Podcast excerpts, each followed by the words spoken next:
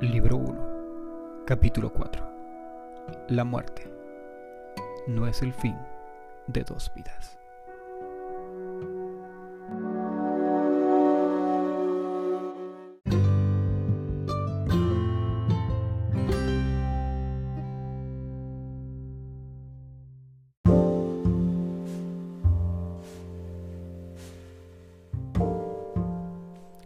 Noches, mis queridos lunáticos. Acá estoy, desde el lado oscuro de la luna. Mi nombre es Jorgema y aquí ya casi es luna llena. Y siempre me gusta, como primer punto, empezar deseando algo bueno a sus vidas. Estos días han sido complicados para todos.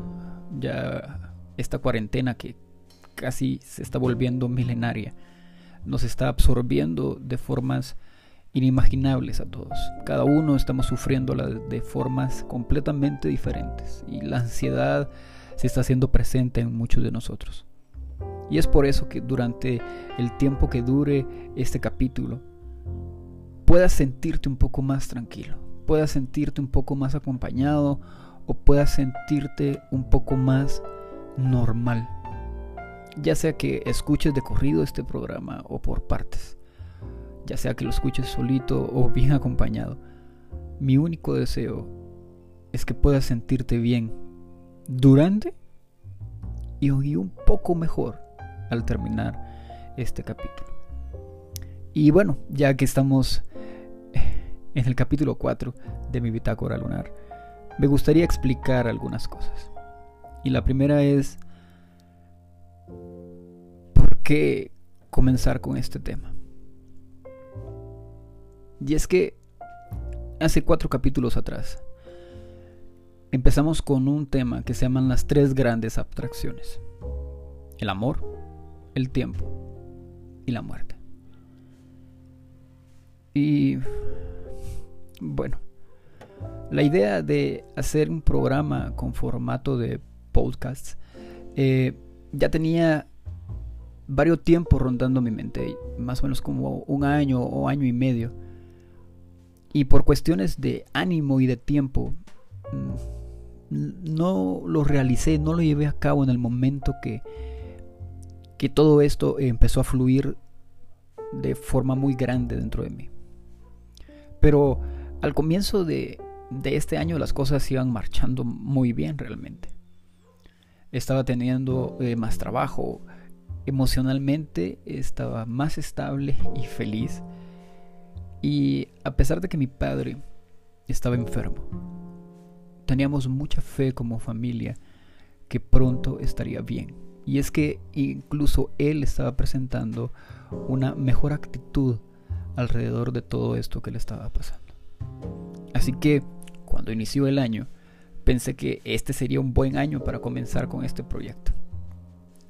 Y empecé a planificar, empecé a, a ver qué era lo que necesitaba. Pero en términos de tres meses, todo se complicó. La enfermedad de mi padre cambió radicalmente y comenzó a perder mucho peso de una forma tan abrupta, tan, tan fuerte que para mi madre y para mí era preocupante, era muy triste ver a mi papá de esa forma. Y tres días después de que mi país fue declarado en estado de calamidad por la pandemia y que comenzaran los toques de queda y las restricciones y el distanciamiento social, mi papá tuvo su primera recaída. Fueron cuatro días donde casi no dormimos con mi mamá. Era muy triste ver a, mi papá de esa forma, era, era muy doloroso. Mi padre siempre fue una persona muy alegre, siempre fue una persona muy feliz, muy dinámica, muy enérgico. Siempre vivió cada sentimiento que sentía al máximo. Si estaba enojado, estaba muy enojado. Si estaba, muy, estaba feliz, estaba muy feliz. Y era algo que, que admiraba mucho de él. Esa capacidad que tenía él para sentir las cosas. Y por eso verlo de esa forma nos rompía el corazón, nos rompía en mil pedazos. Por lo mismo de las disposiciones eh, de nuestro gobierno, mis hermanos no podían venir a ver a mi papá. Teníamos, eh, por parte del, del médico de la familia, teníamos restricciones de las cosas que se podían hacer con papá en ese momento. Nadie lo podía venir a ver, incluso mis hermanos. Y todo era por, para no arriesgar más su salud. Pues el COVID, hasta el momento sabemos que hay personas que son asintomáticas y otras personas que sí desarrollan síntomas. Entonces no podíamos permitir que nadie que no hubiera estado aquí dentro de la casa se acercara a él. Incluso nosotros con mamá tuvimos muchas cosas que cambiar para poder estar cerca de él. Pero luego de conseguir un nuevo medicamento, eh, mi padre empezó a mejorar y, empezamos otra vez a sentir fe de nuevo y creíamos de que lo peor ya había pasado. Pero mm, no fue así. Ocho días después se nos puso peor. Y ocho días después se puso incluso más grave. Mi padre murió el 15 de abril, el mismo día de su cumpleaños, 65, a las 10.30 aproximadamente de la noche. Y falleció aquí, en mi habitación.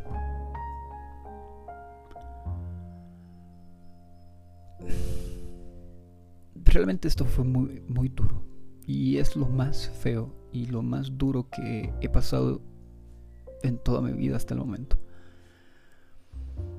Y por culpa de esta pandemia, por culpa de todo esto que estamos viviendo a nivel mundial, todo ha sido mucho más irreal, todo ha sido mucho más difícil, todo ha sido más complicado. Y hasta cierto punto se vuelve un proceso mucho más difícil de superar. Hasta el día de hoy yo cierro mis ojos y veo esa última noche con él. Y, y me duele profundamente. Me, duele mucho lo que mi papá pasó.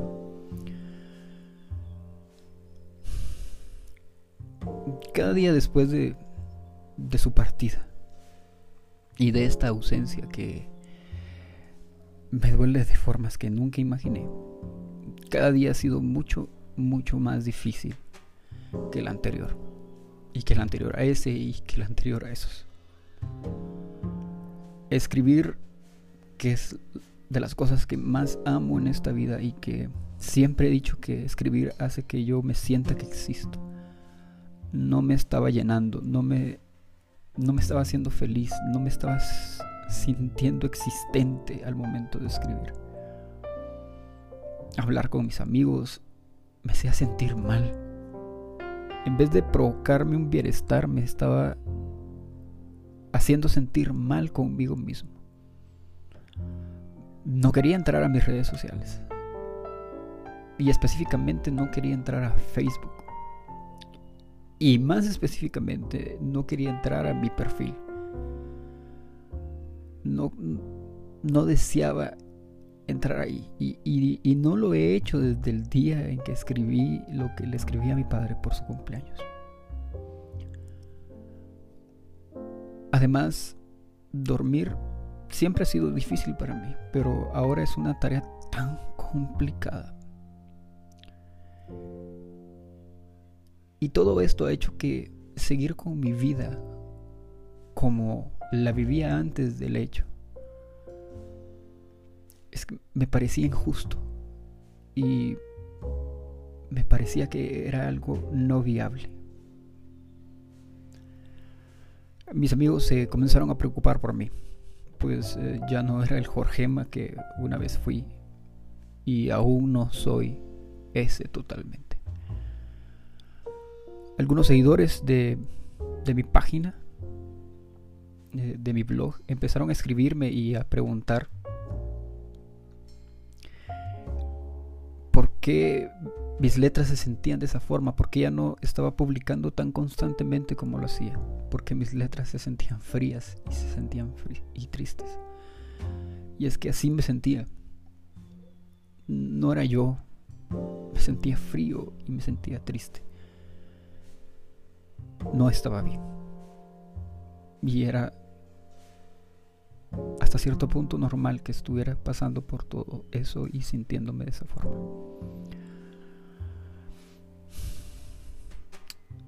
Luego de dos meses,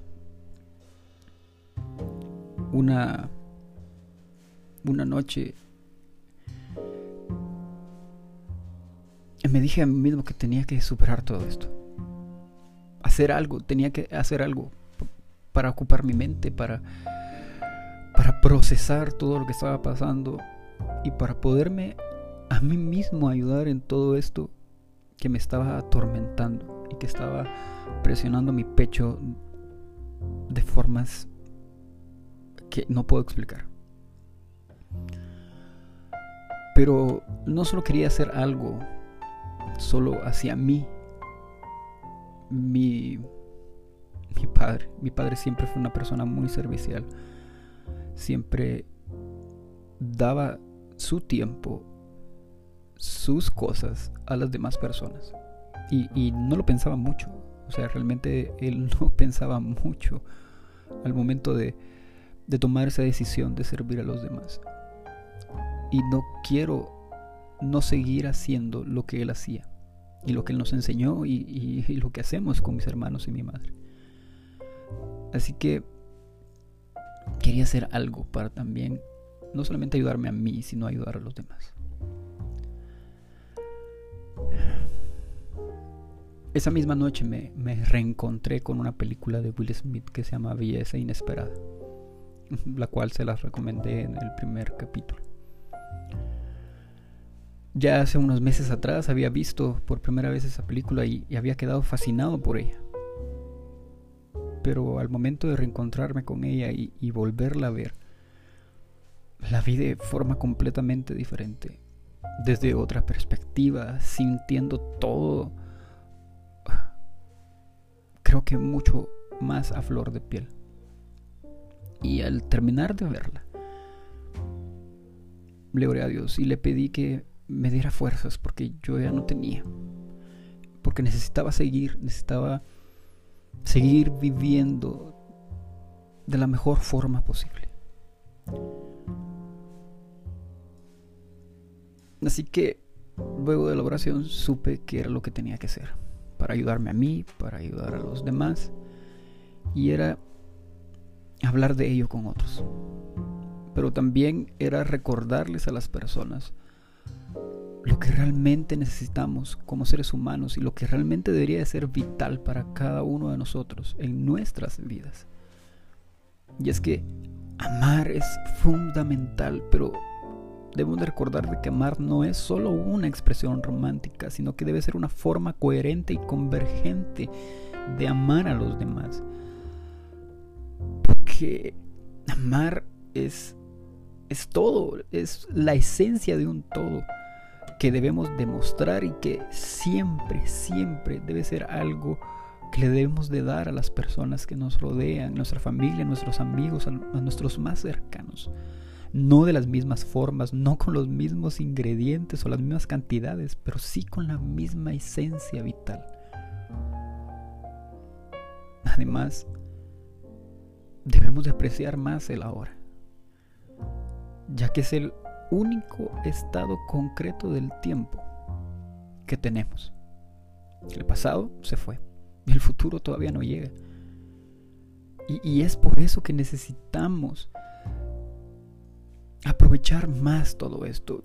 Y lo peor es que lo desaprovechamos. Como seres humanos, estas dos cosas las desaprovechamos por cosas tan innecesarias y banales que no valen la pena. Así que necesitaba hablar de esto.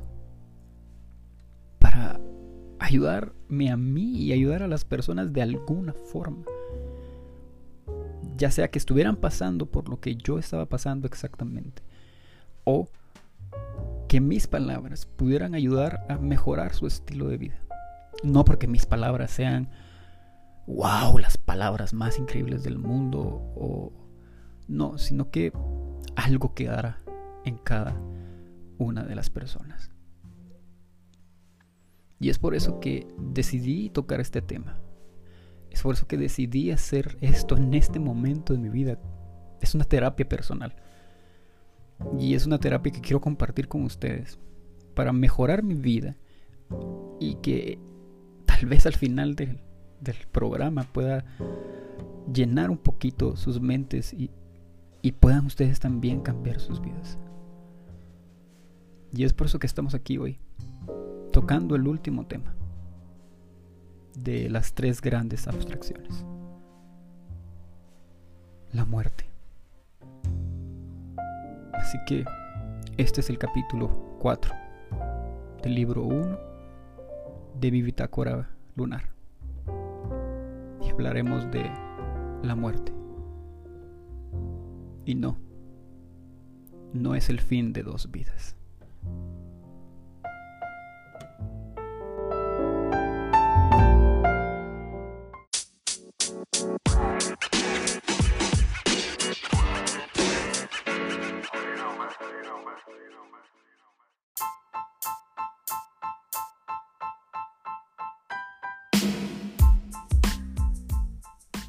Muy bien, y ya estamos acá en el segmento de la conexión. Y bueno, primero quiero eh, decirle a mi familia algo muy especial. Eh, primero a mi madre, a mis hermanos, a mis cuñados y a mis sobrinos. Y les quería decir que eh, no sería yo sin su apoyo y sin su amor. La persona que soy yo en este momento es gracias a ustedes. Así que los quiero mucho, los amo y sigamos adelante y a mi familia en general. A mis abuelos, a mi papafito, a mi mancha, a mis tías hermosas y a mis tíos increíbles y a todos mis primos. Les quiero decir que estoy honrado y le agradezco tanto a Dios por tener la familia que tengo, porque somos una familia muy unida y estamos ahí los unos para los otros. Así que gracias por ser mi familia y siempre están en mis plegarias y en mis oraciones.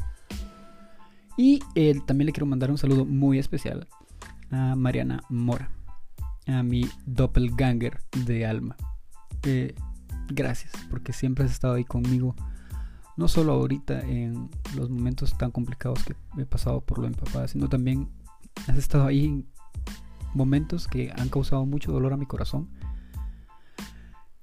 que son de otro tema, pero siempre estás ahí y gracias, en serio, gracias por tu cariño, por tu amistad, por por lo buena persona que eres conmigo. En serio te lo agradezco mucho. Así que Mar, te quiero mucho.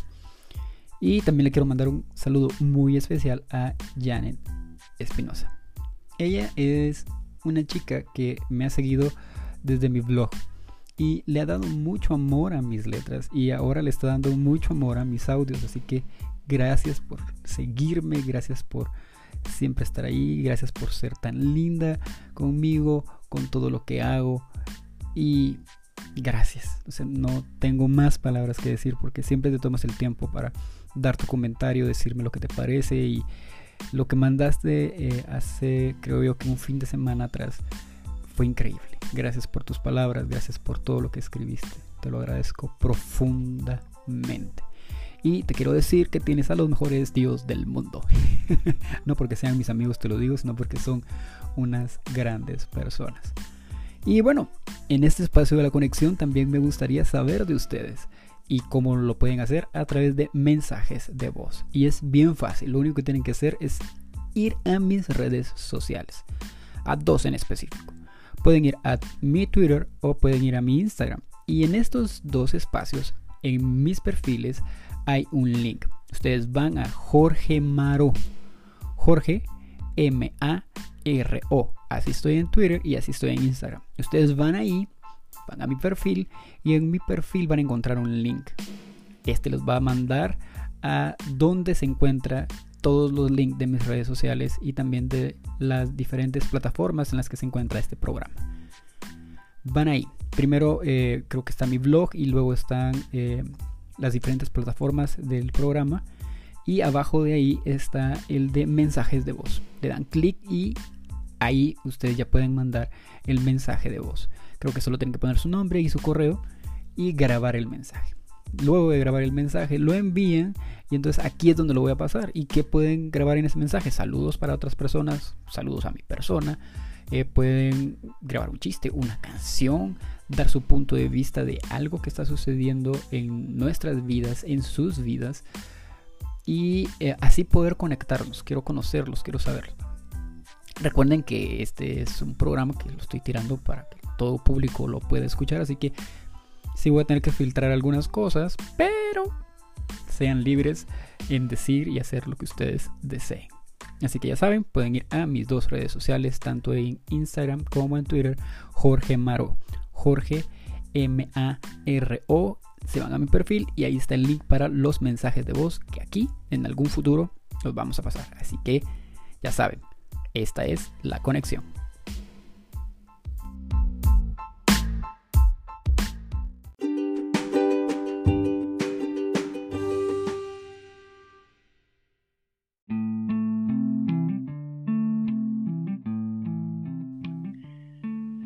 Bueno, eh, lunáticos, ya estamos acá en el segmento de la charla.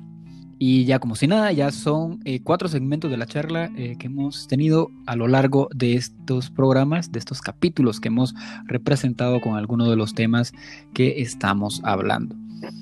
Y hoy tengo de nuevo a una invitada que estuvo en el primero. Vamos a iniciamos con ella y vamos a cerrar el ciclo de las tres grandes abstracciones con, con ella.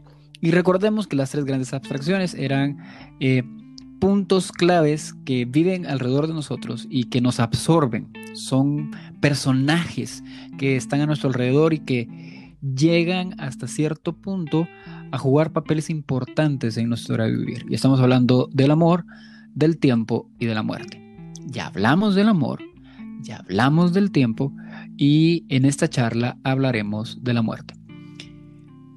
Y nos vamos a dirigir uh, acerca de la muerte eh, al punto del duelo.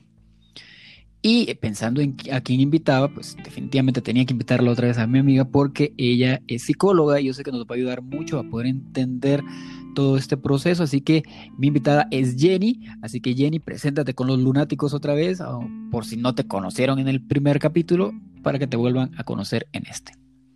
Hola lunáticos, qué gusto que estén con nosotros nuevamente. Muchas gracias Jorge Mario por la invitación. Realmente creo que a partir del primero me volví adicta a los podcasts y eso me gusta. me lo disfruté tanto que, estoy tan contenta de volver a estar con, con ustedes. Como bien decías, ¿verdad? En mi profesión es psicóloga, pero soy educadora de corazón. Amo educar, amo dar, dar conocimientos y aprender, que es otra de las fases que, que me encanta. Eh, estoy especializándome actualmente en el área de educación. Dentro de mis hobbies más apreciados tengo la actuación, en, actuación en, teatro. Eh, he hecho varias, varias presentaciones y estoy feliz por esa parte de mi vida. Pero una de las, de, las, de, las, uh, de los ejes de mi vida también es Dios y, y, eso lo habíamos dicho con anterioridad. Y realmente te vuelvo a decir, es un gusto poder estar con ustedes, es, es muy eh, gratificante el poder eh, acompañarte en, este, en, estos, en estos podcasts y, pues poder estar en contacto con, personas, ¿verdad? A través de, temas interesantes y en particular este, que muchas veces no lo tratamos. Pero muchas veces... Y es que no, no nos lo enseñan. O sea, e, en el, en el inicio, cuando estábamos hablando eh, de las tres grandes abstracciones, llegamos a la conclusión que no nos enseñan a amar, no nos enseñan a, a administrar el tiempo como se debe o, a verlo de la forma en que se debe y mucho menos nos enseñan eh, acerca de la muerte. Nos hablan de que va a suceder, pero no hay una educación de cómo abordarla al momento que sucede. Y creo, creo, que esta va a ser la, la plataforma en que vamos a poder dar un poco de luz a este tema. No vamos a poder hablar tan profundo como me gustaría, porque es un tema muy extenso, muy grande, como también lo fue el amor y como también fue el tiempo, pero vamos a esperar que los podamos ayudar un poco acerca de esto. Y entonces, Jenny. Es, es, complejo eh, hablar acerca de esto, pero como tú dices, es muy necesario que lo aprendamos. Empecemos con, con la lista de preguntas y comencemos con la indicada. ¿Qué es el duelo? El duelo es un proceso de adaptación que sigue luego de una pérdida. Y hablando de pérdidas, no solamente vamos a, hablar acerca de una pérdida de un familiar, que obviamente estas son las más significativas, sino que también podemos hablar de una pérdida emocional, podemos hablar de una pérdida de algún trabajo, podemos, eh, referente a un despido, porque yo quise en algún momento irme de, de ese lugar, o también podemos hablar de una pérdida en cuestiones actuales. Cada quien de nosotros está viviendo el confinamiento de una manera completamente diferente, porque perdimos de alguna forma la cotidianidad que veníamos, que veníamos eh, viviendo, ¿verdad?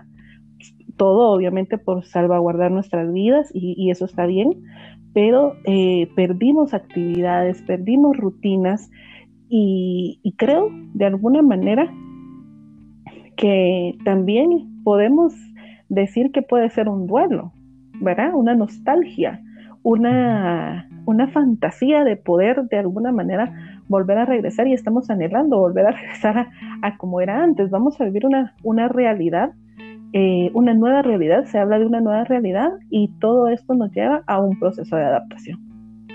Mm, entiendo. Y entonces, eh, hablando de que es un proceso de adaptación, como tal, eso quiere decir entonces de que tiene que haber una, una pérdida. Para que lo llamemos y lo estipulemos como duelo, tiene que existir una pérdida como tal. exactamente. Ese, como te decía, ¿verdad? Se define como, como el proceso de adaptación luego de la pérdida. Mm, ok. Y entonces, como lo estabas explicando, puede ser cualquier cosa, pero estrictamente tiene que ser algo significativo. Exacto. Y te debe decir también que no, no, no, no todas las pérdidas se van a vivir de la misma manera porque tenemos un significado para cada cosa. Por ejemplo, podemos vivir la, la, el duelo de, un, de una mascota, sí, definitivamente. Lo pueden vivir los niños, también lo pueden vivir. Lo podemos vivir los adultos también, porque es parte de de nuestra familia, aquellos que, que estamos conscientes de un cuidado de una mascota, ¿verdad? De todo lo que requiere, porque aprendemos a tener una rutina con esa mascota. O le das de comer, lo llevas con el veterinario, algunos pues tienen la costumbre de dormir con ellos, ¿verdad? Eh, y cuando esta, esta mascotita se va o ya no es parte de la familia, entonces es válido vivir, vivir un duelo como tal pero no va a ser tan significativo como la pérdida de un familiar cercano. Entonces, vamos a, decir entonces de que según la profundidad del significado, así también va a ser la profundidad del duelo. Del duelo, del dolor, de la tristeza y de las facetas que se van a vivir. Van a tomar, dependiendo, como tú decías, dependiendo del significado, Así puede ser también el, tiempo que vamos a tomar para poder superarlo o adaptarlo. Mm, ya. ¿Verdad? Es, esa, es esa parte. Ok, ahora mencionaste a los niños y mencionaste a los adultos, que ellos también viven eh, el duelo y podríamos decir de que ellos incluso viven un poco más intenso algunos puntos de duelo pero me surgió una pregunta ahora, cuando se menciona a los niños. ¿Es más difícil el duelo de un niño o es más difícil el duelo de un adulto? Porque eh, estamos hablando de significado y, no sé, o sea, ¿para quién es más difícil el duelo? Y plantémoslo en dirección hacia la pérdida de, de un familiar. Ok. Fíjate que no podría decirte si es más difícil uno para el otro porque cada, una cada uno de nosotros como personas somos un mundo completamente diferente y tenemos una percepción de nuestro entorno muy particular. Entonces yo no podría de alguna manera indicar si va a ser más fuerte para uno o para otro. Lo que sí te voy a decir es que se manifiesta completamente distinto. La manifestación de un duelo infantil no va a ser exactamente igual a la manifestación de un duelo de una persona adulta. Una persona adulta lo va a manejar de cierta manera, van a haber ciertos síntomas, te podría decir, ¿verdad? O ciertos signos que un adulto va a vivir y van a haber ciertos signos que un niño va a vivir. ¿Cuál va a ser la gran diferencia? En, un, en un niño lo que más le va a afectar es esa incomodidad de poder experimentar una emoción que posiblemente no ha vivido, que no la entiende. Entonces, ¿qué pasa con los niños cuando no entienden una emoción? Se enojan. Generalmente, un niño cuando vive un duelo, de manera general, te digo porque no es eh, por los seres humanos, pues no tenemos como un ABCD, ¿verdad? Entonces, lo que más se ve en un niño es enojo, mucho enojo, y es rebeldía. Y en algún momento desinterés en lo que, en lo que está haciendo. Eh, de hecho, te, te, comparto, en, en, el, en, el, colegio donde vivo, parte de la orientación es esa, ¿verdad? cuando, cuando pierden algún ser querido. Y tuvimos lamentablemente en el corto tiempo que, que fuimos físicamente al, al, colegio este año, que fueron prácticamente dos meses y días, eh, tuvimos dos pérdidas muy significativas. Uno de ellos, eh, una de ellas adolescente, fallece el papá, y en otra familia eh, pierde a la mamá, una chica en séptimo grado y la otra en cuarto grado de primaria. y se manifiesta de, de, una manera completamente diferente. Y lo que vemos de, particular en, las tres, que, sería un mismo síntoma en las tres, es la, el desinterés en, sus clases. Eh, ellas eran, eran chicas muy aplicadas, las tres mujeres, muy, muy aplicadas, eh, chicas de las que en ningún momento recibimos ningún tipo de queja de que no entregaban tareas o que no les gustaba hacer tareas. Ahorita sí les está costando eh, bastante este tema y es parte del proceso de duelo. Inclusive te puedo decir, y me voy a desviar un poquitito, pero prometo regresar, eh, esto se, toma en cuenta para, para, poder hacer una adaptación curricular, el, duelo en una familia. ¿En serio? o sea que al momento de, que un maestro se entere de que un alumno ha sufrido una pérdida de este tipo, eh, entonces también debería haber una adecuación para, para los niños. Exactamente, porque eh, sería no de una forma directa, sino de una forma parcial y temporal. Mientras el niño va adaptándose, hablemos de esa manera, a, a su nuevo entorno, ¿verdad? Y la adaptación podría irse a aminorar tareas en casa, ¿verdad? el ponerla de alguna forma, el estar pendiente, y, y ahí es donde entramos nosotros, ¿verdad? Como parte de orientación, el estar pendiente del proceso, ¿verdad? Y de poder darles el acompañamiento adecuado y oportuno para que ellas puedan de alguna manera ir superando poco a poco esta nueva realidad. Pero sí podríamos de alguna manera decirlo y el Ministerio de Educación actualmente en Guatemala lo podría tomar como un factor temporal para poder hacer adaptaciones curriculares. Interesante. y, y, es muy bueno que lo menciones porque eh, así los padres lo pueden eh, pedir, o sea, si eh, entre los lunáticos que nos escuchan hay padres de familia, eh, pueden venir y, poder acercarse a sus instituciones educativas y poder pedir una adecuación curricular por cuestión de, duelo. No significativa sería en este caso. Ah, ya, entiendo. ¿Lo, ¿Lo podrías volver a repetir? Claro, es una adaptación curricular no significativa temporal. Ah, ya, perfecto. Entonces ya saben por si eh, están pasando por esto.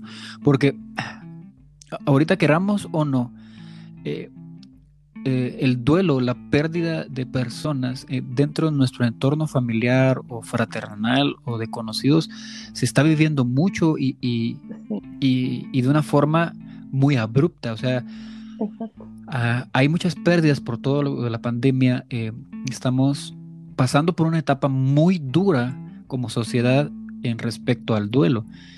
Ahora me surgió otra pregunta mientras estabas hablando acerca de los niños y, el duelo. Yo he visto que hay personas que eh, prefieren que los niños eh, no pasen todo el proceso de luto, o sea, ir a, la funeraria, eh, ver el, el féretro, incluso no los llevan a, a los cementerios a ver en el momento en que se está enterrando a la persona. ¿Qué tan bueno es esto? O, en qué momento se debe hacer? ¿Con qué niños de cierta edad? ¿O cuándo ya es necesario eh, hablar de este tema con los niños?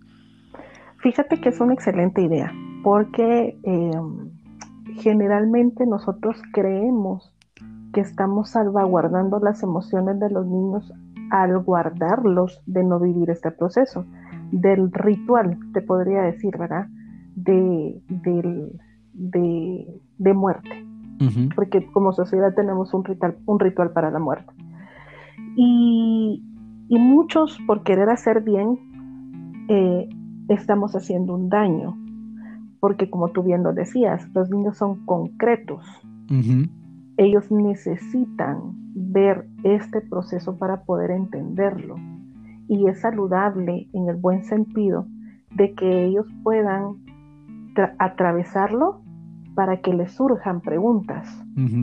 Y al momento de preguntar y ellos tener ciertas respuestas de parte de los familiares cercanos, ellos van a estar más tranquilos, te podría decir, o van a pasar este proceso de una mejor forma que al momento de que ellos, que en algún momento les diga a alguien, mira, es que falleció o murió tal persona, entonces ellos no van a saber qué fue lo que pasó exactamente. ¿Por qué eh, de, un día para otro yo ya no lo veo físicamente en casa? ¿Por qué de un día para otro esa persona ya no viene? ¿Por qué de un día para otro esa persona ya no me llama? Eh, hablando de abuelitos, de tíos, de papás, ¿verdad? Entonces, eh, no se nos ha enseñado, y vuelvo con, con la misma palabra, es que entre más nos educamos, entre más conocemos, nosotros vamos a tener más herramientas para poder eh, afrontar estas realidades, ¿verdad? Entonces, como te explico, esto es saludable para los niños porque van a surgir muchas preguntas, van a surgir muchas dudas. Entonces, los papás van a tener, o las personas, los, los cuidadores primarios, van a tener todas las herramientas para poder explicar lo que está pasando. Porque el niño generalmente o el adolescente, ¿verdad? Lo que necesita son explicaciones. Lo que necesitan es saber qué está pasando, porque ellos se van a dar cuenta, si nosotros nos lo alejamos de la realidad, entre comillas, ellos se, van a dar cuenta que, no, que algo no casa, que algo no está igual. ¿Por qué toda la gente de, de un día para otro está tan triste? ¿Por qué en mi casa se siente un ambiente pesado? ¿Por qué todo el mundo llora? De repente, ¿verdad? Porque en mi casa en algún momento mi mamá llora o la abuela llora o la tía llora? O sea, que alguien me explique. Pero si van pasando todo este proceso, entonces ellos van a entender lo que está pasando. Y, es saludable, es saludable hacerlo.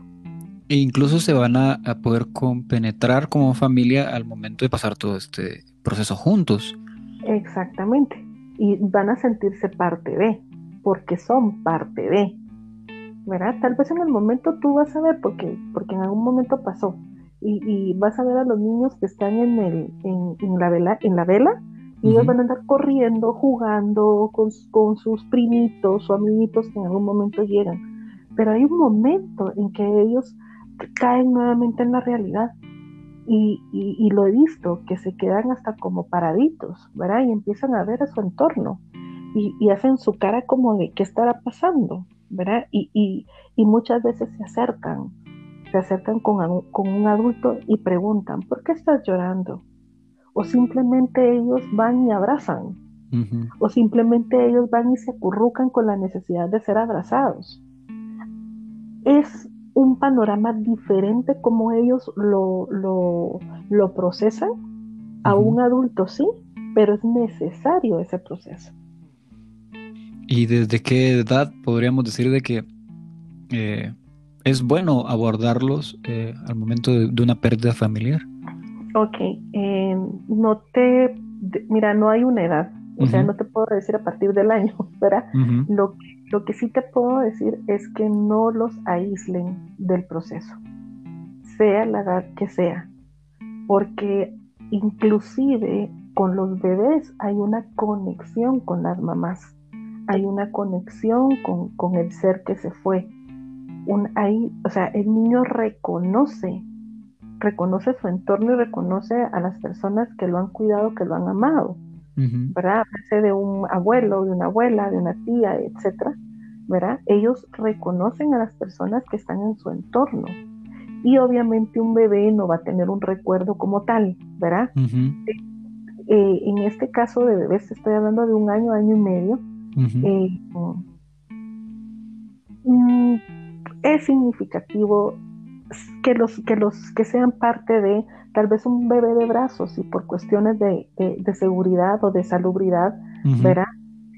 sí lo podrían dejar, inclusive un año, año y medio, pero siempre es muy bueno que nosotros nos, nos, nos bajemos, podríamos decirlo, al, a, la, a la comprensión de ellos, explicarles en un vocabulario fluido y fácil, con palabras no rebuscadas, y explicarles qué está pasando.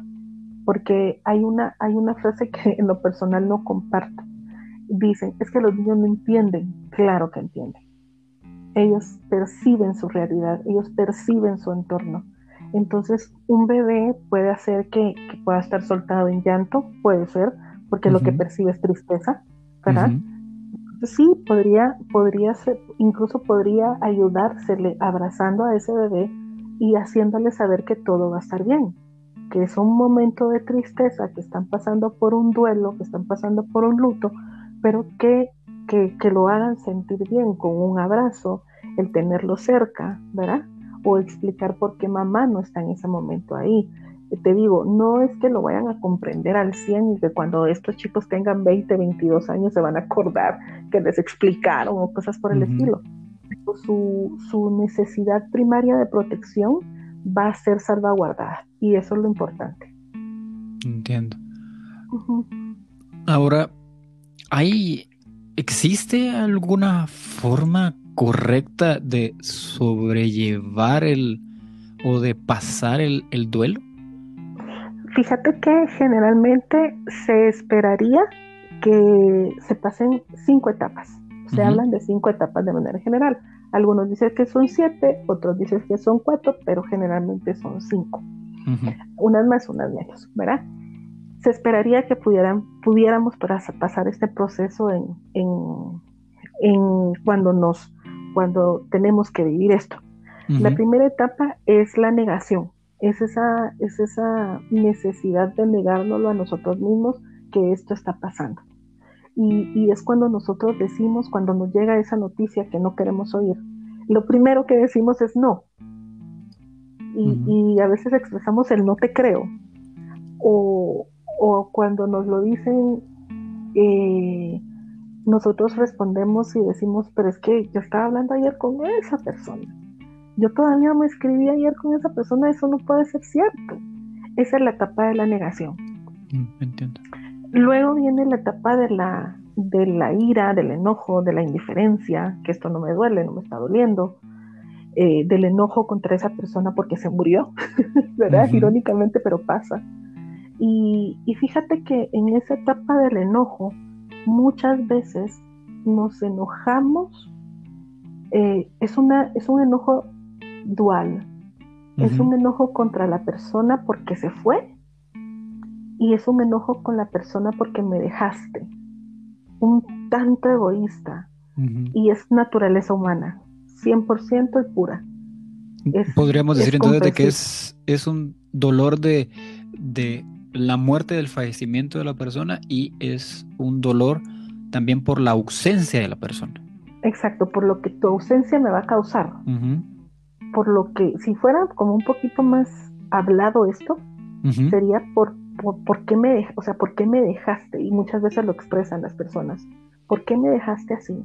¿Por qué me dejaste con todos esos pendientes? Todavía teníamos mucho que vivir tú y yo. Ese sería el enojo contra, contra esa persona porque se fue, pero por lo que provocaste en mí también. O sea, es como, como te vuelvo a decir, es un tanto egoísta, porque podríamos eh, pensar que la persona que falleció no pensó en nosotros para no hacerlo, mm. ¿verdad?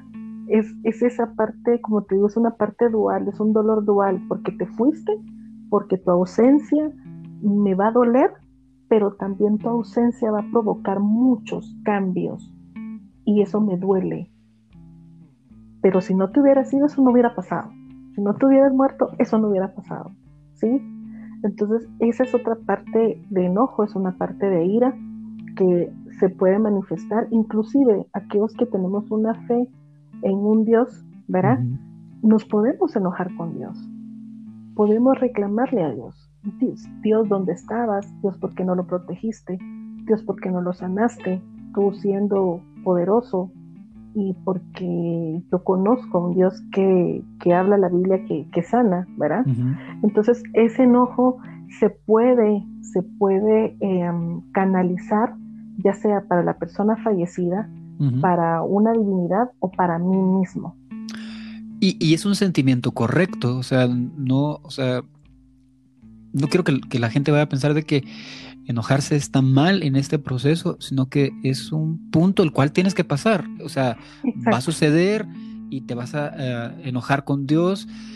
Y, Dios no se va a enojar contigo porque estés enojado con Él, en el sentido de que, ay, ¿por qué te lo llevaste? Él no va a decir, ah, no, eh, eh qué, mala cristiana sos. Y, y, no, o sea, Dios no toma ese papel al momento de, de estar pasando a nosotros por esa etapa. Y lo mismo eh, debería de ser con las personas que nos rodean, al momento de que si alguien está pasando por este, esta etapa, eh, no nos enojemos con la persona o, no tachemos a la persona de que por qué estás enojada, sino que entendamos de que es sano para la persona en este proceso que pueda estar enojada.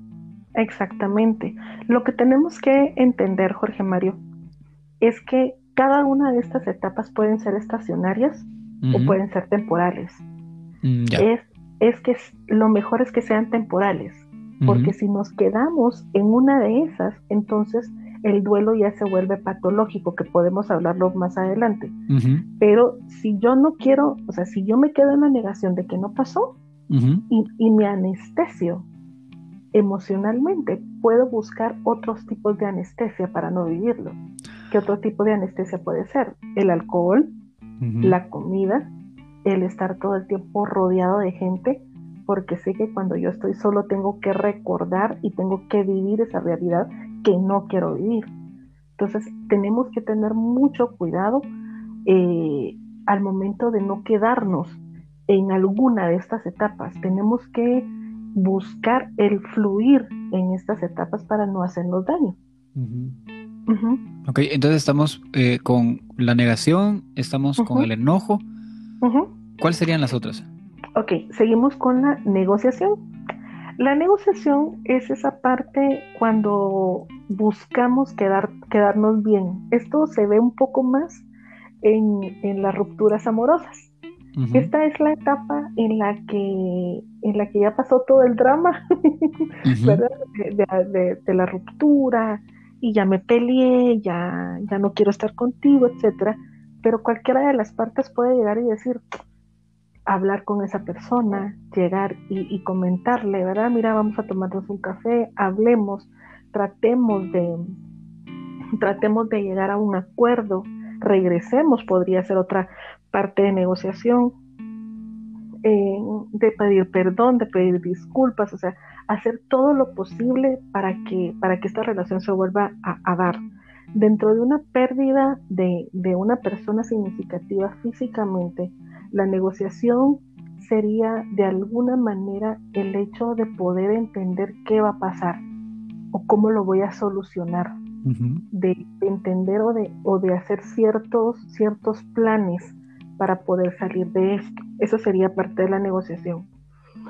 Luego de eso, si no se da, porque entramos a, ya a la realidad, del, a esta nueva realidad, a vivir sin la persona o a no, tener, a no tenerla de una manera física como la teníamos antes, hablando de una pérdida amorosa, podríamos decir, viene la parte del dolor emocional o la depresión. Es esta, es esta etapa donde, donde, donde vivo el dolor, donde paso el dolor, donde atravieso el dolor. Es esa etapa donde, donde lloro, donde, donde de verdad es una tristeza profunda la que siento, porque creo que ya llegué a vivir o ya estoy consciente, un poco más consciente de la realidad que estoy viviendo. En esta etapa también, era lo que te comentaba, mucha gente se queda en esta etapa porque lo toma de alguna manera a una autoflagelación. Aquí en esta etapa puede ser los pensamientos recurrentes de culpa, puede ser los pensamientos recurrentes de, demasiada tristeza, de entender que, pasó el tiempo y esto sucedió realmente, no fue una, no, no, no, no lo soñé, no me lo imaginé, sí estuvo, o sea, sí se fue. Entonces muchas veces nosotros queremos, eh, dependiendo de cómo fue la relación, nosotros queremos autocastigarnos por algo que no hicimos con esa persona. Queremos autocastigarnos por algo que dejé pendiente con esa persona o que yo crea o yo creería que yo tuve la culpa de lo que pasó. Verá que no lo acepto porque yo tuve la culpa de, que él haya fallecido, de que ella se haya ido, de que él se haya ido. Y esta etapa, si lo vemos de una manera eh, saludable, de una manera eh, que nos puede ayudar, esta etapa nos, nos lleva hacia un descanso emocional. Por eso es que nuestras energías bajan, por eso es que generalmente no queremos hacer mayor cosa, ¿verdad? Porque nuestras energías están down con el objetivo de poder descansar de toda esta realidad, de este remolino real que se creó, porque es un golpe muy fuerte, algo que tú no esperas, pero se dio. Entonces hay un desgaste emocional y dentro del, del desgaste emocional también hay un desgaste físico a nivel de, tu sistema inmunológico, ¿verdad? Entonces tu cuerpo necesita recuperarse. Por eso generalmente las personas cuando estamos en un estado de una depresión o una tristeza muy profunda o profunda, eh, tendemos a dormir. Uno por evadir la realidad, ¿verdad? y otro porque tu cuerpo te lo pide para poder restaurarse. Si logramos pasar esta etapa y no nos quedamos con esto, ni por autoflagelarnos, ni por víctimas, ¿verdad? Porque podría ser también pobrecito de mí, ahora qué hago? O pobrecita de mí, ahora qué hago? ¿Verdad? Que esto no es saludable. Eh, llega la, etapa, la última etapa de, de este proceso, es la etapa de aceptación. Esta etapa es cuando se asume la pérdida, como algo inevitable, que yo no pude evitar, que no estaba en mis manos, que la situación se dio, que la situación ya no la puedo cambiar, no puedo hacer absolutamente nada, no puedo regresar al pasado y evitarla. Entonces, esta es una etapa donde ya resurgimos nuevamente y eh, no, no, es, no nos lleva a un olvido, porque definitivamente no vamos a olvidar a aquellas personas que fueron o han sido muy significativas con nosotros, pero sí nos lleva a una, a un, ¿cómo, cómo decirte? A, al proceso donde culmina la adaptación, a donde yo ya sé o ya tengo el deseo de, de volver a retomar mi vida en una nueva cotidianidad, en una nueva realidad sin esta persona, donde yo ya me voy adaptando a la nueva realidad cuando ya no está esta persona. Esa sería la etapa de, sería eh, como lo óptimo, ¿verdad? que, este proceso.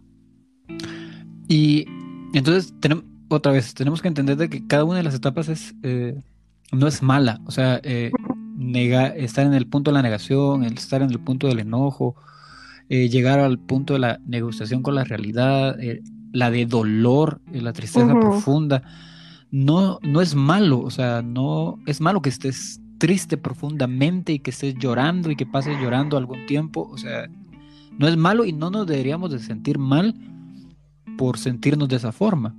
Exacto.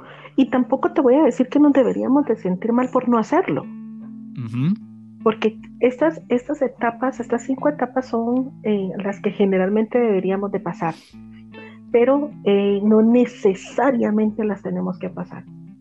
Hay personas, y te lo puedo decir, y, doy fe, que, que, se sienten muy tranquilas después, por ejemplo, de, de haber estado con una persona que tuvo un proceso en una enfermedad, ¿verdad?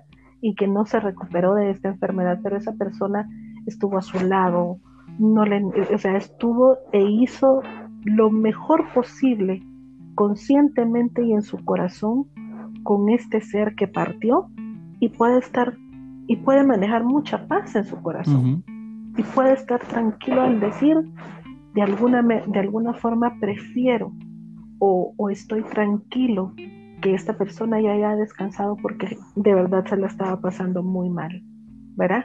Eh, tal vez en un proceso muy, muy complicado. Y, no podemos juzgar a esa persona y no podemos señalar y decir, a la gran, o sea, de plano ni la cría porque ni siquiera está llorando. ¿verdad? Sí, pues, porque no todos expresamos la tristeza de la misma forma, o sea, no todos vivimos el, el, dolor o el enojo de la misma forma. Hay personas que se enojan y lo que hacen es quedarse callados. Y hay otras personas que se enojan y lo que hacen es gritar. Y lo mismo pasa con la tristeza. O sea, hay personas que se sienten tristes y lo que van a hacer es alejarse de todos. Y otras al estar muy tristes lo que van a hacer es acercarse a todos porque necesitan sentirse conectados con otras personas. Entonces, esto quiere decir, y aquí vamos a lo bonito de la humanidad, es que a pesar de que sí vamos a pasar las etapas, no al mismo tiempo, no de la misma forma y tal vez no en el mismo orden. Exacto. Pero eh, todos eh, sí lo vamos a sentir. Expresar sí va a ser completamente diferente y es ahí donde tenemos que tener cuidado, como tú estabas diciendo. O sea, si no llora alguien en un funeral, o sea, no decir, ala, qué pura lata, o sea, ¿por qué no llora? Exacto. O, si llora mucho, ¿por qué llora mucho? De pleno saber ni qué le hizo, ¿verdad? sí, y aparte, perdón que, que, que quiera agregar, y aparte de eso también tenemos, bueno, uno no juzgar, pero también porque, porque no vamos a conocer el contexto completo si no lo hemos vivido nosotros, si no es nuestra pérdida, si no es nuestro duelo. ¿Verdad? Entonces no, no, podemos de alguna manera eh, quedarnos afuera y esperar una reacción de la persona porque no, no sabemos cómo se dio. Y cada uno de, los fallecimientos o cada una de las pérdidas son muy particulares. Muy particulares. Hablemos dinámica familiar, hablemos dinámica de, pareja, hablemos dinámica de amistad, hablemos dinámica de conexión con, nuestras mascotas. De todo eso depende de cada uno de los ingredientes muy particulares va a depender la reacción y te podría decir incluso de la personalidad de, cada uno de nosotros. Lo vamos a vivir de una forma distinta. Me, gusta que hayas, mencionado eso porque es, sumamente importante que, logremos entender eso. Porque muchas veces queremos empatizar tanto con el duelo de una persona que empezamos a juzgar la forma en que está viviendo el duelo cada una de las personas y, empezamos como... Eh, yo sé que se hace de muy buena eh, manera y se hace con mucho cariño y todo, pero empezamos a aconsejar eh, así como que, ¿qué es lo que deberíamos de, hacer en el duelo? O sea, eh, mira, eh, sacar la ropa de la persona, regálenla o donenla, cambien la casa, haz ejercicio y empezamos a dar consejos y lo hacemos de muy, de muy buena manera, o sea, lo hacemos porque amamos a las personas, queremos a las personas, pero no todos vivimos el duelo de la misma forma.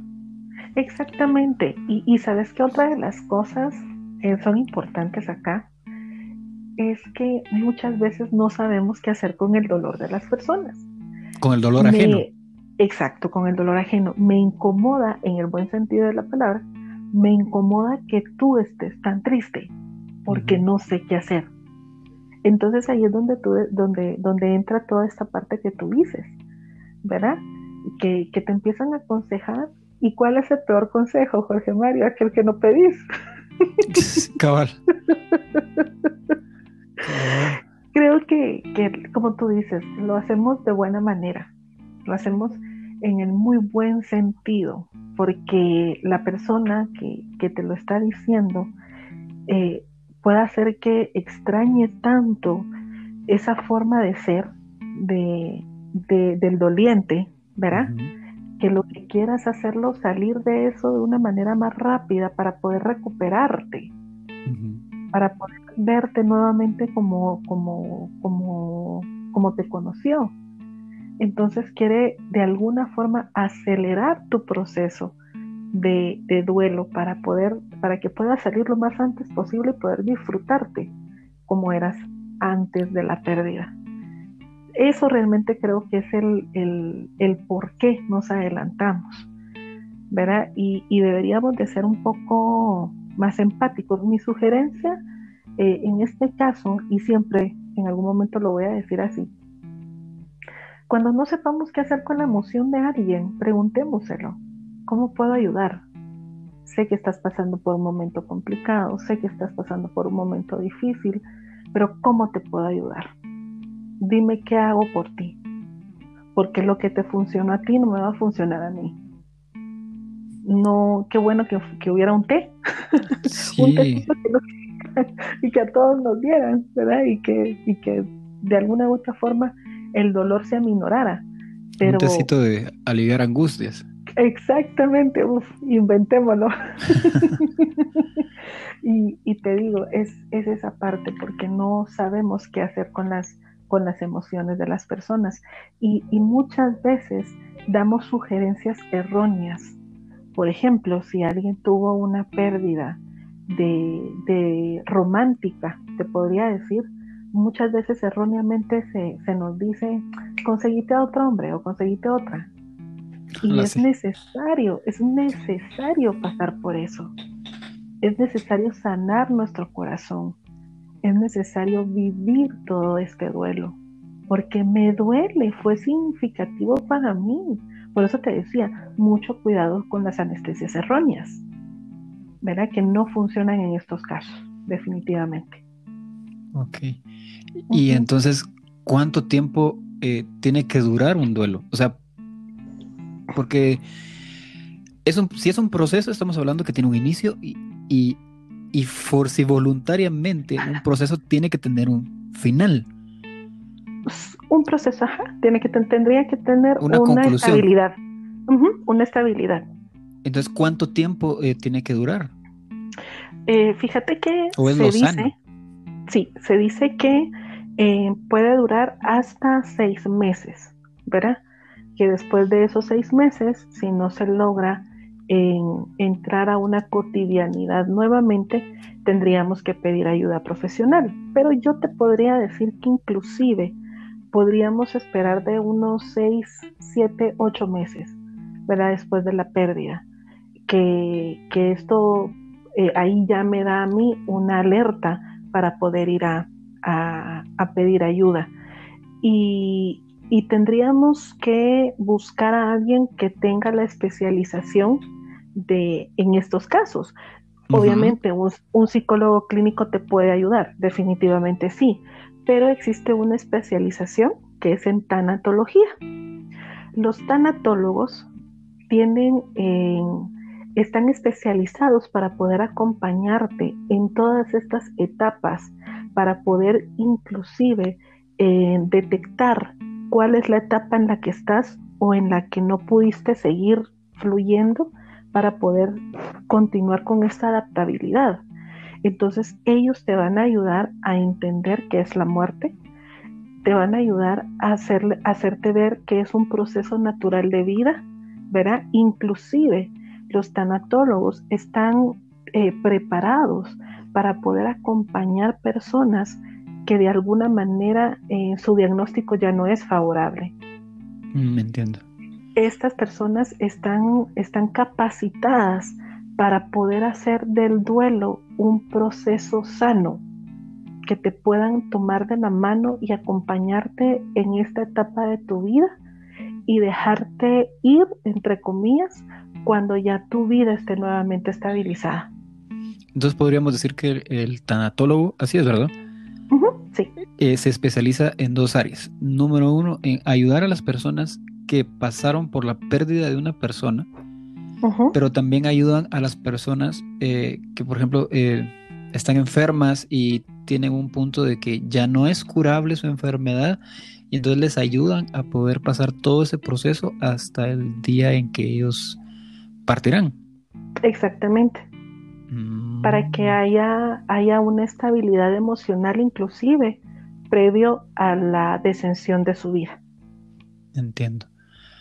y, que puedan, y, perdón, y que puedan de alguna manera también, si hay algo pendiente con algún familiar, que, que, ellos puedan eh, eh, llegar a estar en paz con la mayoría de las personas que le rodean o que son importantes para ellas, para que este proceso sea lo más eh, en paz posible y que haya más calma en sus vidas para que lo puedan hacer bien. Para, para, eliminar o, disminuir de alguna manera la angustia emocional, no solo porque saben que vamos a dejar, que, que van a dejar esta, esta vida material, ¿verdad? Sino por pesos adicionales emocionales que tengan pendientes con sus familiares. Ok, entiendo. Qué bonito, qué, qué, bonito saber de que sí hay alguien especializado en esta área y que puede ayudar en las dos vías, porque es importante, o sea, cualquiera de las dos son procesos muy difíciles que no se deberían de llevar tan solitariamente. Exactamente. De, poder entender, creo yo, al punto de que al momento de nacer estamos destinados a morir, que es, como te decía, es un proceso natural, es un proceso de, ley de vida, ¿verdad? Pero la diferencia es, es esa parte de, de cómo lo vives, de cómo lo vives tú y de cómo llevas tú tu vida.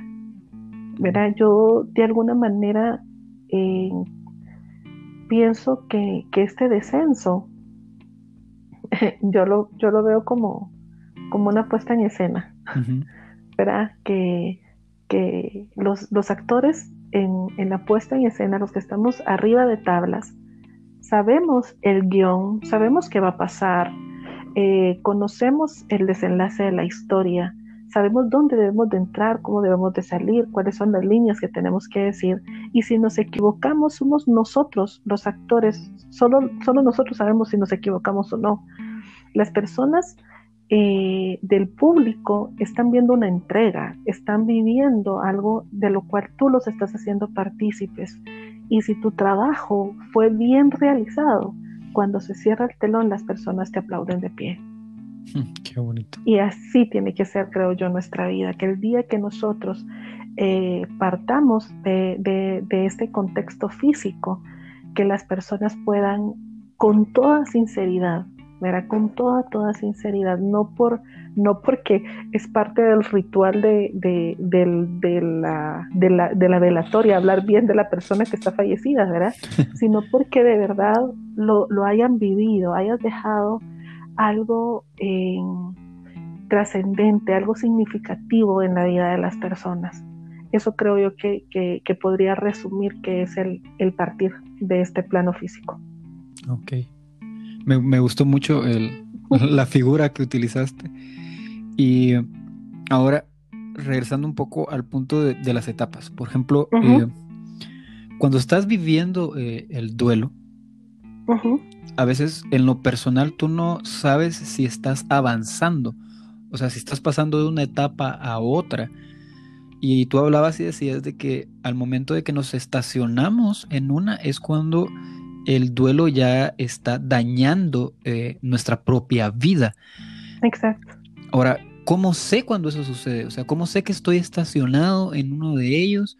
Porque yo no lo puedo reconocer por mí mismo, tal vez, o me va a costar mucho el poder visualizar si, por ejemplo, ya pasé, eh, eh, estaba en una etapa y logré pasar a otra. O sea, ¿cómo somos conscientes? Y si no lo somos, ¿qué debemos de hacer?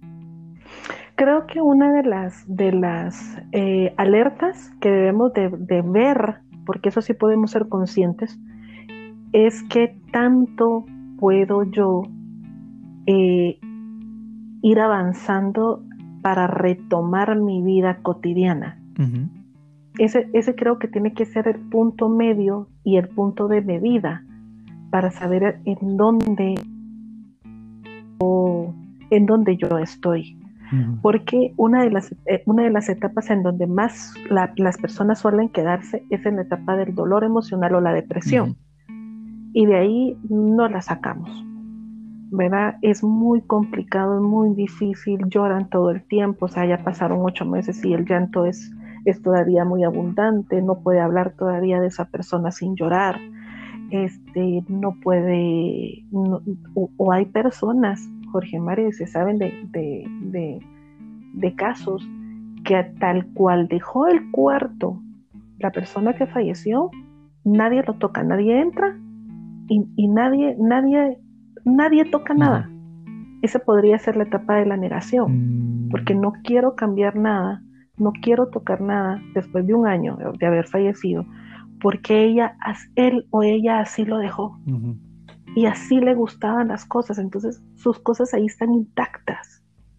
Porque no quiero afrontar la realidad de que ella ya no está o él ya no está.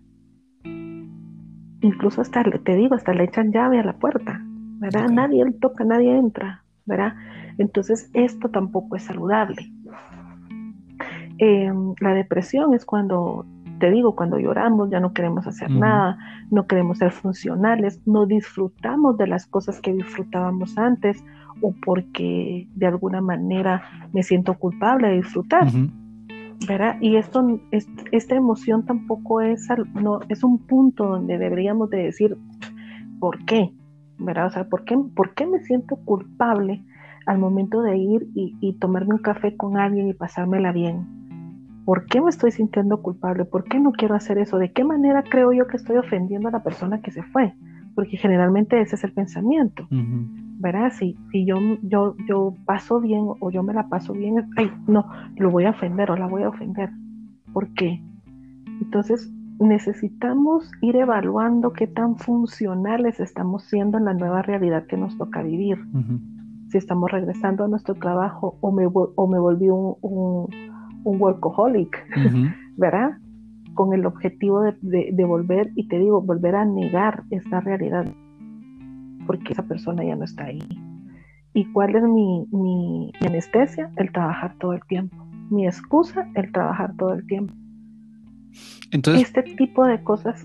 Entonces podríamos decir de que, eh, por ejemplo, incluso regresar a la, vida, eh, a lo cotidiano, si se hace de una forma eh, incorrecta, o sea, si se le da un enfoque incorrecto, también va a ser eh, dañino eh, para el proceso de duelo, porque entonces, porque regresar a la normalidad sería regresar a trabajar, pero si estoy regresando a trabajar porque no quiero estar en la casa, entonces ahí es donde esta etapa no se mm. está viviendo de la forma correcta. De forma correcta, exacto. ¿Qué es lo que me impulsa a mí para no hacer o para hacer las cosas? Esa sería la pregunta clave. Ok, ¿qué es lo que eh, me está impulsando a hacer lo que hago? O sea, si estoy llorando, ¿qué es lo que me está impulsando a llorar? Si estoy enojado, ¿qué me impulsa a estar enojado? ¿Por qué estoy enojado? Exacto. Y eso nos lleva a, un autoconocimiento. O sea, tener, tener la, la, valentía, te podría decir, de, de conocerme, de reconocer la emoción que estoy viviendo y de poder ver qué la está provocando para poder gestionarla. ¿Y, y si la persona es incapaz de reconocer? O sea, si la persona está en un punto de no negación de, eh, de la pérdida, sino de negación de que necesita ayuda. Ese es allí donde te podría decir que, eh, no sé si algunos colegas van a estar de acuerdo conmigo, pero es ahí donde, donde la ciencia tiene un tope. Ok. Porque cuando nosotros atendemos a alguien en clínica, ¿verdad? Cualquiera que sea el inconveniente del que llegue, eh, esa persona tiene que llegar convencida de que tiene un inconveniente. Eh, te, te puedo decir, me ha pasado que a mí me gusta mucho más en clínica trabajar más niños y adolescentes. A la mayoría de mis colegas no, porque es poder involucrarte con toda la familia. Cuando trabajas con, con- con niños y adolescentes, no puedes solamente tratar al adolescente, ni solo al niño. Tienes que involucrar a la familia o a los, o a los cuidadores primarios, ¿verdad? Eh, es toda una dinámica. Pero han llegado conmigo mamás, sin mentirte, eh, me dicen, miren, este, este muchachito tiene este, este, este problema. Muchachito, para el que no, no sabe, aquí en Guatemala es, un, es una palabra que utilizamos para niño. Para el niño chiquito, incluso se le puede atribuir a un adolescente pensando oh, que es pequeño. Exactamente, ¿verdad? Entonces, mire que, que este, este muchachito eh, está rebelde. Quiero que me lo componga. Esas, esas han sido palabras que han Quiero que me lo utilizado. componga. quiero que me lo componga. Entonces, eh, en lo personal, hago un intento, por supuesto que hago un intento de poder hablar con el adolescente ya sabiendo previo al contexto de su familia. Pero si el adolescente no está convencido de que requiera ese apoyo o ayuda, no podemos hacer más. Porque nosotros, los eh, que trabajamos con salud mental, trabajamos con la voluntad. Ese es nuestro ingrediente principal. La voluntad de, de poder eh, quererte acompañar y de, y de querer entender para poder, para poder gestionar y salir de, de lo que te está provocando esa situación. Entonces podríamos decir de que se necesita un acompañamiento en, Exactamente. el- en este proceso. Ahora, escuchándote lo que dices, entonces si la persona llegara a, a necesitar ayuda, pero ella no está lista para recibir ayuda porque no acepta que necesita ayuda, no podemos obligarla a que reciba ayuda. Exacto.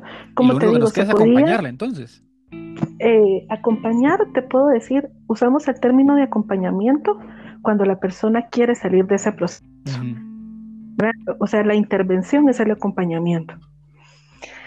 Podemos, te lo vuelvo a decir, podemos intentarlo, porque puede haber alguien que esté preocupado mucho por esa persona porque ve que le está afectando. Y puedo yo llegar como profesional de la salud y tratar de abordar a esa persona. Y podemos intentarlo. El inicio puede haber una empatía, ¿verdad? Entre, entre paciente y terapeuta. Y esa empatía puede ser el camino, el principio del camino para poder ayudarla a salir de ese estado. Ujú. Y eso, y eso puede ser nuestro primer intento, entre dos o tres sesiones. Pero a partir de ahí tú puedes ver la voluntad del, del paciente. Verás si realmente quiere que tú, vuelvo a decirlo, a través de una terapia, ser acompañado en ese proceso para poder salir de, de esa, de ese estado que, que, y hacerle ver que le está dañando. Eso sí puede pasar, puede pasar. Pero si la persona ya llega por su propia voluntad y ya sabe es que esto me está pasando, estoy pasando por un duelo y no lo sé resolver y necesito ayuda, ya tenés el 50% del trabajo hecho. Sí, pues es, es lo mismo que con, cuando hablamos acerca de, de la adicción. O sea, el primer paso para salir de la adicción es aceptar que tienes una adicción. Y entonces podríamos decir que eh, cualquier problema que estamos abordando, el primer paso es aceptar que hay un problema. Si no, no podemos avanzar. Exacto. Mm, entiendo. Ok, y, ¿y qué papel debemos de jugar entonces las personas que estamos eh, con alguien que está en esta etapa de duelo? Porque, por ejemplo, eh, he visto y, he conocido personas de que son pareja, por ejemplo, y uno de ellos perdió a su papá o a su mamá o a alguien cercano. Y entonces eh, uno de ellos toma el papel de ser el fuerte. Yo soy el fuerte, me aguanto y tú lloras, tú vive el duelo como quieres, pero yo estoy aquí para apoyarte, entonces me hago el fuerte y tampoco vivo el... Y esta persona se abstiene de vivir el duelo de, que también está viviendo. Pero entonces, ¿qué papel tomamos nosotros eh, al momento de estar con alguien que está pasando por el duelo? ¿Nos, nos ponemos fuertes? ¿También sufrimos el duelo con ellos? ¿O simple y sencillamente eh, nos quedamos calladitos en un rincón y no hacemos nada? Yo creería que aquí la palabra clave sería empatía. Empatía si lo estás viviendo en pareja, por, ejemplo. Si la pareja está viviendo eh, la misma pérdida, ¿sí? O inclusive si, si mi pareja está viviendo un, duelo y yo, y, pero no es cercano a mí, no sé si me voy a entender. es cercano a mí, a, mi pareja. si fueran pareja, estamos hablando de una pérdida que a los dos los involucra, sería un hijo. Si es pareja, una que no es direct, que no involucra directamente a uno de los dos, podría ser un padre de uno de ellos. Eh, ahí no me involucra completamente. Ahí podría, en ambos, en ambos casos, podríamos hablar de la palabra empatía. Aquí estoy cuando me necesites. ¿Quieres hablar de lo que está pasando? Eh, quiero escucharte, ¿verdad? No te, no te, no te prometo sacarte de esto, pero sí puedo ser un apoyo para ti. Sería un acompañamiento, ¿verdad? El, el, que la otra persona tenga la facilidad, hablando cuando no es de forma directa, que la persona tenga la facilidad de poder llamar a la hora que necesite y decir, mira, me siento mal.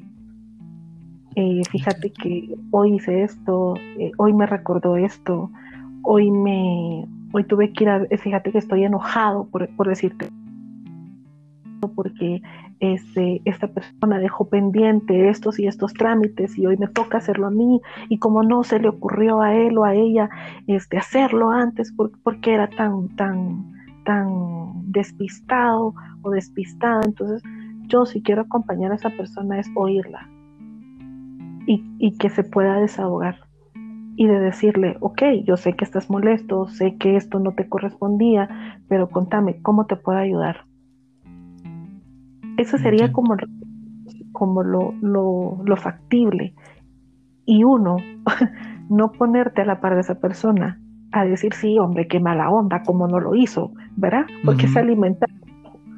Uno, dos, no minimizar. Y tampoco minimizar. Ah, sí, Exacto, no, no minimizar la emoción, o sea, no decir, ay, tan exagerado que sos, o tan exagerada que sos, y tan fácil que es hacer eso. Es, es, simplemente el, el, estar disponible para esa persona en el momento que lo requiera. O, simplemente yo que soy súper abrazadora, ¿verdad? Eh, que esa persona me llamara y me dijera, mira, si no estuviéramos en un tiempo de no poder abrazarnos, pero sería factible de, de mira, necesito verte, necesito que me des un abrazo, necesito que estés conmigo. Es, es estar. Es estar de la persona que de la forma en que necesita estar. Y si hablamos de una pareja donde ambos están involucrados en una pérdida, es entender también que eh, la pérdida nos afectó a los dos, que nos puede estar afectando de manera diferente, sí, pero que tengan momentos de vulnerabilidad. Los dos. exacto, que tengan momentos donde ambos puedan hablar de cómo se sienten, de lo que juntos pueden llegar a ser, de cuándo hacerlo. Porque el reprimir mis emociones no me va a llevar a nada es cierto, eh, muchas veces eh, los hombres, ¿verdad? Toman ese papel que tú dijiste, necesito estar fuerte para ti. Y puede ser, fíjate, puede ser en un momento, ¿verdad? Que, que yo vea que la, que la otra persona está débil y está llorando, entonces, ok, a mí me toca ahorita consolarla o consolarlo. Pero también tiene que ser viceversa. Sí, pero pues, también tengo que, que permitir que la otra persona me consuele. Exactamente, permitirme, exacto, esa es la palabra correcta. Permitirme que la otra persona me consuele. Porque la otra persona también tiene que saber que existe una pérdida para, para, para ambos. ¿Verdad? Entonces eh, es vulnerabilidad, es empatía, es necesidad, es el hablar, el expresar que necesito esa ayuda. Mm, entiendo.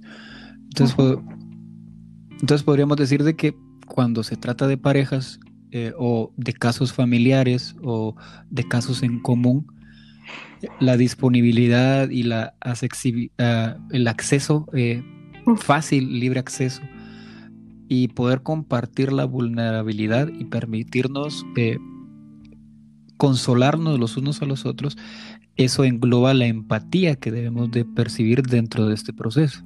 Exactamente, porque como te digo, o sea, en algún momento yo voy a tener que ser la fuerte, porque, porque puede haber un, un, momento de quiebre y los van a ver, ¿verdad? Y la otra persona también van a tener que jugar esos papeles. Ok, entiendo. Qué complicado, pero qué, qué bonito también hablar acerca de esto, porque es necesario que podamos entender estos roles, estos, eh, estos papeles que podemos jugar, incluso eh, cómo los podemos hacer mientras estamos sintiendo también el duelo nosotros. Exacto. Y bueno, ya para, para terminar, ¿tienes algún consejo eh, que le podamos dar a, nuestro, a los lunáticos? O sea, que podamos venir y decirles, mira, este es el mejor consejo que te puedo dar al momento de estar pasando o que estés pasando por el duelo. Mi mejor sugerencia, eh, Jorge Mario, es, es poder entender. Vuelvo al punto. Poder entender que, los, los descensos o la muerte es parte de la vida. Que en algún momento, mm, en algún momento de nuestra existencia lo vamos a vivir que lo vamos a pasar, que, es un proceso doloroso, pero que también hay personas a nuestro alrededor que, que van a estar para nosotros, que puedan tener a una persona dentro de su familia o fuera de, que tenga la facilidad de poder escucharlos, que no se queden con su dolor, para aquellos que lo están viviendo, y para aquellos que, estamos acompañando, que podamos ser empáticos, que podamos entender y dejar ser a la otra persona para que pueda vivir su duelo, que, que podamos preguntar, eh, no abrumando, no, no invadiendo espacios, pero sí estar pendientes para poder apoyar cuando se necesite apoyar y dar un paso atrás cuando esa persona necesite que nosotros demos ese paso atrás. Pero que esa persona tenga la certeza que nosotros vamos a estar ahí, que, que por dar un paso atrás no es que nos fuimos, sino que vamos a estar ahí cuando, cuando necesitemos, porque eh, somos seres humanos y, y, los seres humanos estamos diseñados para, para vivir, no, no vivir aislados, vivir en manadas, vivir uno con el otro entonces nuestro mejor recurso, nuestro mayor recurso son las personas que están a nuestro alrededor. Y para aquellos que fomentamos una fe, nuestro mayor recurso es tener y saber que hay un Dios grande que consuela nuestros corazones y que nos va a dar lo necesario para poder pasar ese proceso. Verá, pero el mayor recurso que puedo decir es ese, el que el no, no quedarnos solos o entender de alguna manera que, que que son momentos, que son periodos, pero que no nos quedemos ahí, que tengamos mucho cuidado en, anestesiarnos de manera innecesaria, que tengamos la valentía de poder vivirla, porque si un dolor se vive, un dolor se procesa y un dolor se supera. Esa sería mi sugerencia. Ok, qué bonito eso que dijiste ahorita. Bueno, eh, lunáticos, eh, gracias Jenny, gracias nuevamente por estar acá y yo sé que no va a ser la última vez que, estés acá, porque yo sé que te voy a seguir invitando porque hay puntos que me, gusta ah, verlos desde, desde este punto que es la psicología, porque es una ciencia y como ciencia tiene estudios que han sido comprobados y, que entiende ciertos factores que a simple vista los seres humanos a veces los pasamos por alto. Pero me gusta también porque eh, lo ves de una forma muy humana. Entonces, fijo, te voy a estar invitando nuevamente para hablar de otros temas. Y ya tengo uno ahí porque lo hemos tocado hoy y me gustaría que lo abordáramos, que es el, rompimiento, que también es un duelo, pero eh, me gustaría que lo abordáramos un poco más eh, profundo. Así que ya estás invitada para ese, así que ah, ahí te informo cuándo lo haremos. Pero eh, gracias. yo sé, yo sé. y gracias, gracias por, por tu apoyo. Y, aquí públicamente también te agradezco mucho por, por el apoyo que me has dado también en, mi etapa de, duelo, porque has estado ahí como amiga y, te lo agradezco, te lo agradezco mucho y, y gracias por eso sabes que, que estás, estás en mi corazón, sos de verdad uno de, uno de mis mejores amigos. Estoy muy agradecida por tu vida, por todo lo que, lo, por toda la historia que has agregado a, mí. Eh, ese, ese libro está extra, extraordinario con tu capítulo, fíjate, mi libro personal. Y, y de verdad agradezco eh, el hecho, y te lo dije creo la primera vez, y ahorita te lo vuelvo a, a, a concretar, siempre me sacas de mi zona de confort y eso me gusta, me retas a hacer cosas que en mi vida pensé que iba a hacer, pero créeme que, que lo aprecio mucho, te admiro un montón y, y, a, y, a, la par de esa admiración va mi cariño para contigo.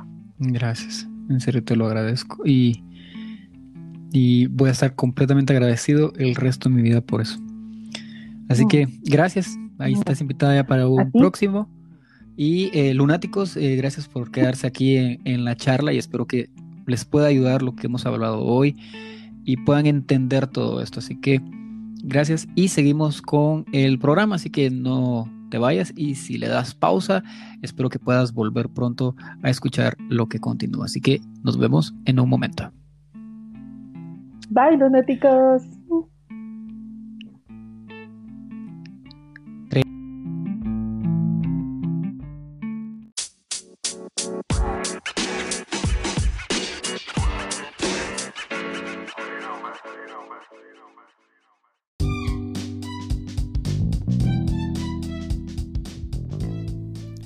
Bueno, y llegamos ya al segmento de la recomendación.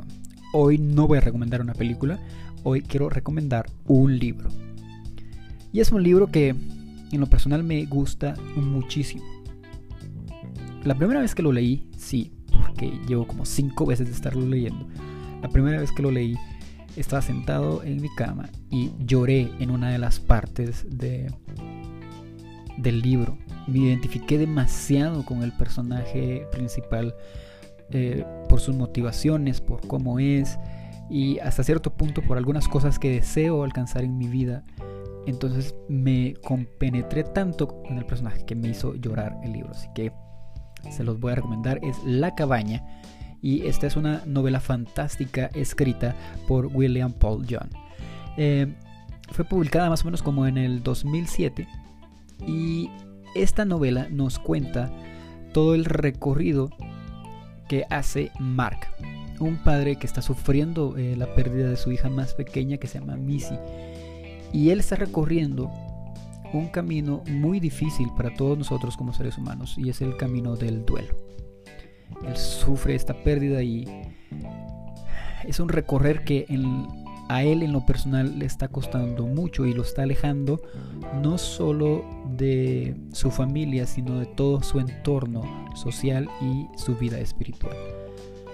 En lo personal creo que las motivaciones de cada uno de los personajes, lo, que los lleva a ser lo que son, son motivaciones muy humanas y son motivaciones muy reales y esto hace que nos identifiquemos con mucha más facilidad con cada uno de ellos.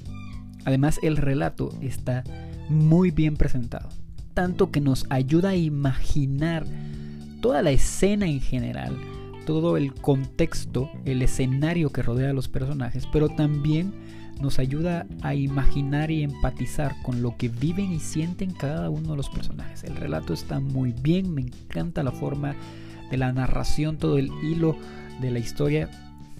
Me gusta mucho este libro. Además, durante todo el proceso de lectura nos va brindando cierto aprendizaje a cada uno de nosotros. Al ser una novela con motivaciones muy humanas y reales, siendo una novela fantástica, nos brinda eh, mensajes muy bonitos, nos brinda eh, mensajes sobre el duelo, sobre cómo sobrellevar y realmente cómo deberíamos de vivir nuestra vida, pero también nos ayuda y nos lleva hacia el perdón, el tema del perdón. Se los recomiendo, en serio, La cabaña es muy buena, hay una película, pero en este caso les recomiendo que lean el libro. Lean primero el libro, si ya después de haber leído el libro quieren ver la película, mírenla. Pero mi recomendación básica de este día, en esta noche, es el libro. Así que les recomiendo La cabaña.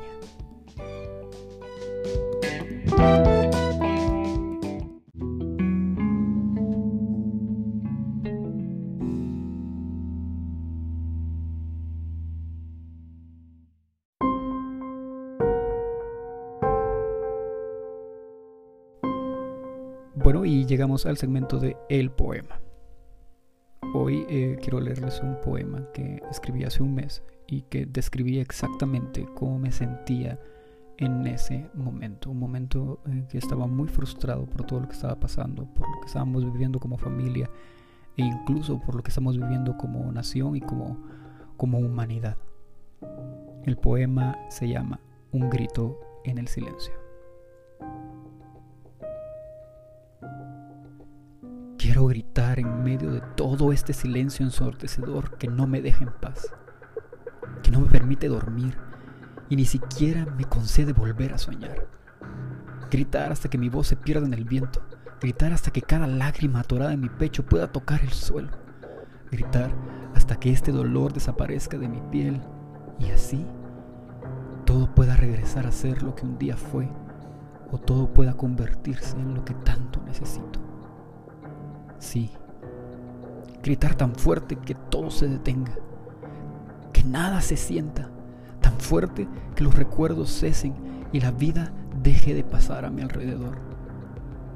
Gritar con tanta fuerza que eso que ahoga mi alma salga de mí y me deje en libertad. Solo gritar para comprobar que sigo aquí, que existo y que todo esto no es un mal sueño. Y si lo es, gritar para despertar y así poder regresar a la realidad. Gritar. Solo gritar en medio de todo este silencio oscuro que devora los pensamientos, que me confunde toda mi percepción y que consume todas mis ganas. Gritar para poder ser escuchado o para provocar un grito colectivo luego del mío y así, así poder darme cuenta que no estoy tan solo como este silencio me hace creer. Por eso, lo único que me queda hacer en esta noche es gritar, gritar desde el alma, con todas mis fuerzas, teniendo mucha fe en ello, pues necesito gritar ya sea para que todo termine o yo pueda comenzar de nuevo.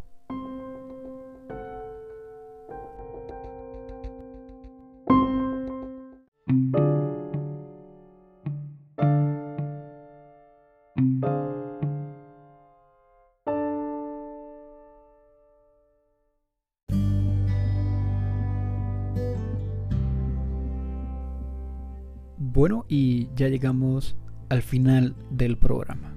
Hasta acá el capítulo 4 del libro 1 de mi bitácora lunar.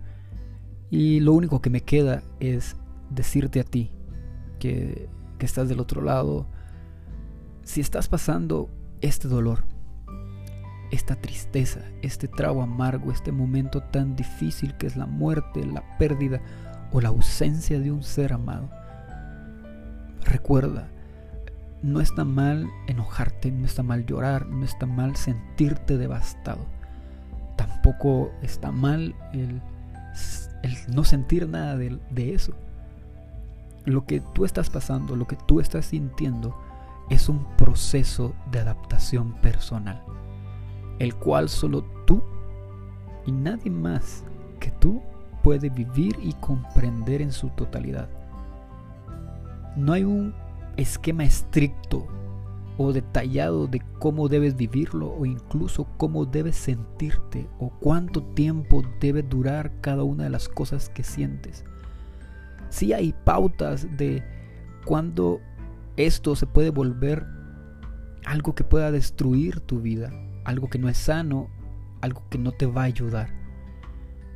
Pero también sabemos que no debe ser algo que rija el resto de tu vida.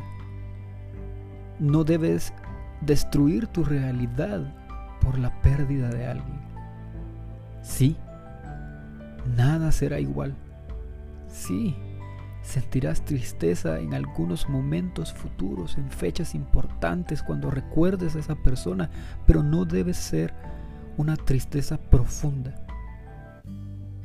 Ser una tristeza de añoro, va a ser una tristeza incluso de amor.